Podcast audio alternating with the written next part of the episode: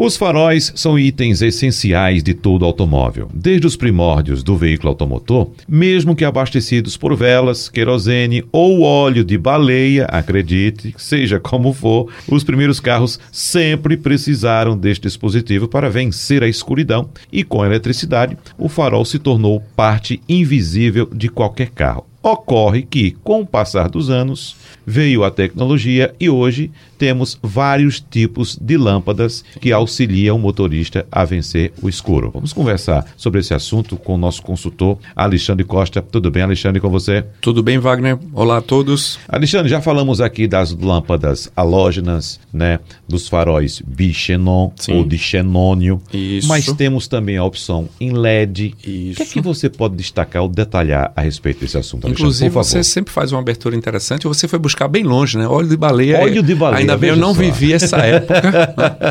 Não, não, vivemos isso. Uhum. Mas justamente o farol do carro hoje, ele é um elemento de segurança, não só à noite, mas durante o dia. Também. também hoje, né? Uhum. Infelizmente, o carro, um, um dos carros que eu estou hoje, ele não me dá essa indicação que o farol está ligado. Eu acho isso até inconveniente, né? Porque você não tem indicação no painel do farol ligado, que para mim é, é um elemento de segurança, mas as lâmpadas estão acompanhando o desenvolvimento automotivo. A gente já falou aqui em outra oportunidade sobre o desenvolvimento das baterias, sobre os outros componentes aí que estão evidenciados nessa questão da evolução automotiva, e lâmpada é algo que vai deixar de existir. Mas por aí, Alexandre, como assim? Bem, que na verdade é a lâmpada tradicional do jeito que a gente conhece, porque ela tem sido substituída gradativamente pelo LED. Uhum. O LED justamente é uma sigla que quer dizer diodo emissor de luz em inglês. Então, o LED tem uma vida útil muito maior do que a lâmpada, porque ele não trabalha com filamento tradicional, como, como as lâmpadas incandescentes que a gente chama, porque essa, essas lâmpadas tradicionais elas usam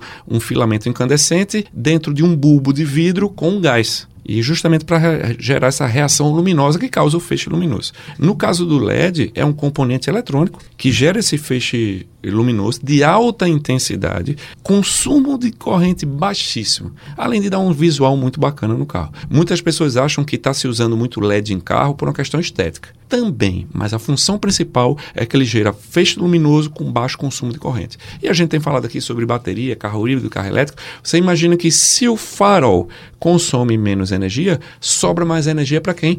Para os outros componentes. Então, isso é fato que lâmpada, pelo menos do jeito que a gente conhece, vai deixar de existir e vai ser tudo LED. Já existe carros da BMW cujo farol é a laser. E segundo algumas publicações que eu li, tem um alcance de até 800 metros. Que coisa. Então, assim, é significativamente a, a diferença Logicamente, um farol de um carro desse deve ser o preço de um carro popular. Ah, sem dúvida. Né? Mas a uhum. eficiência e o interessante, sem causar aquele encadeamento que causa quando você cruza com outro veículo. Uhum. Então, lâmpada sim é algo que vai evoluir e muito nos próximos anos. E você está falando, evidentemente, das lâmpadas dos faróis dianteiros. Sim. Mas acompanhamos também uma modernização das lâmpadas sim. dos faróis traseiros. Perfeito. Das que, lanternas, melhor Exatamente. Que mudaram até antes. Né? Hoje basicamente os modelos novos não estão nem saindo com lâmpada na lanterna traseira. Você observe até o padrão de com que esses LEDs piscam. Porque o LED, como é um dispositivo eletrônico, eu consigo modular essa frequência de, de, de piscagem deles, que faz com que, em frenagens de emergência, frenagem brusca, o LED vai piscar numa frequência muito alta a luz de freio, avisando quem vem atrás numa lâmpada convencional eu não consigo fazer isso. Uhum. Aí entra o lado estético. Alguns carros importados, você vê uma sequência de LEDs acendendo isso. quando você está com o pisca ligado para um lado ou para o outro. Uhum. Isso também chama mais atenção e é um aspecto de, de segurança e também fica bem, bem interessante.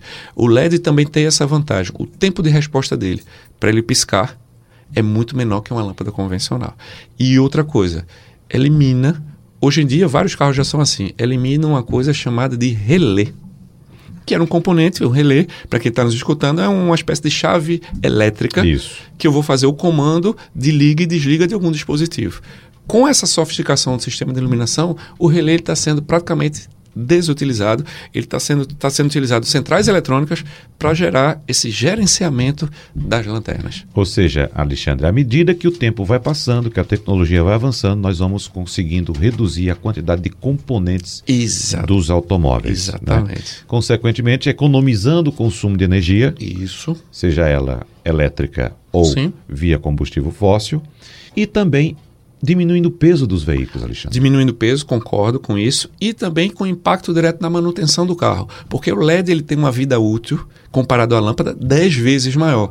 Então, dificilmente você vai precisar trocar um LED, a não ser que seja em caso de acidente. Então, uhum. isso reduz até o custo de manutenção do carro. Só para a gente fechar, sim. o LED chega também para o interior do veículo. Sim, né, sim. Trazendo mais conforto e segurança também para M Muito bem lembrado. Alguns veículos, inclusive, que o LED, dependendo da tensão que você alimenta ele, ele pode exibir um feixe luminoso de cor variada. Então, você pode criar um ambiente mais aconchegante ou não, dependendo do que da iluminação interna da cabine, que isso é feito com LED. Muito bem. Alexandre Costa, mais uma vez, muito obrigado e até a próxima. Um grande abraço.